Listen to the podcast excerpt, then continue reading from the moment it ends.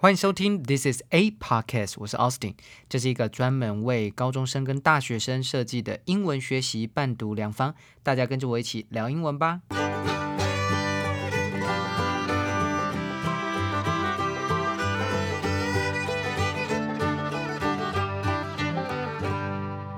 今天是六月二十一号，星期一，哇，今天是我的生日，真是太开心了，普天同庆。只是。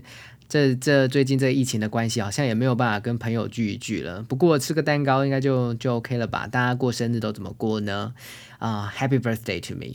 今天的每日一字呢是 tit for tat，T I T F O R T A T，tit for tat，以牙还牙，以眼还眼的意思。同样的这个意思呢，你也可以说 an eye for an eye，一颗眼球哦，就是。还人家一颗眼球，对不对？or a tooth for a tooth，以牙还牙。还有呢，measure for measure。我们来看看源自于最近一期《经济学人》杂志的例句。Australia will launch a formal complaint to the World Trade Organization after China levied tariffs of up to 218% on its wine for five years. The tariffs were imposed last year in a tit for tat move after Australian officials called for an independent inquiry into the origins of COVID 19. 在中国对澳洲的葡萄酒征收高达两百一十八 percent，持续五年的关税之后，澳洲呢将向世界贸易组织提出正式的投诉。葡萄酒税去年开始征收，是一个对于澳洲官员呼吁对 COVID-19 的起源进行独立调查之后，中国所做的以牙还牙的策略。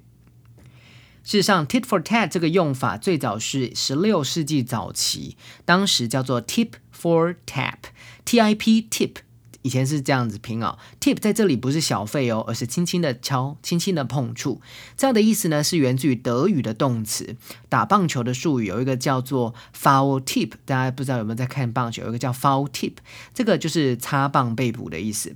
所以擦棒不小心碰到一下就是 tip，就是这个意思。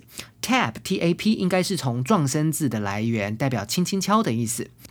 而这个当时啊，在十五世纪的 tip for tap 这样英文的用法，变到现在就成为了 tit for tat。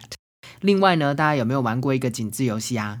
哦，有圈圈跟叉叉，然后要连成一线，对，就是圈圈叉叉了。现代的英文叫做 tic tac toe。其实，在一九六零年代，这个游戏叫做 tit tat toe 哦。今天的 podcast 就到这里结束喽。如果正在收听的你觉得这个节目很棒的话，记得订阅加分享，下面按五颗星。记得经常收听 This is a podcast。我是 Austin，我们下次见。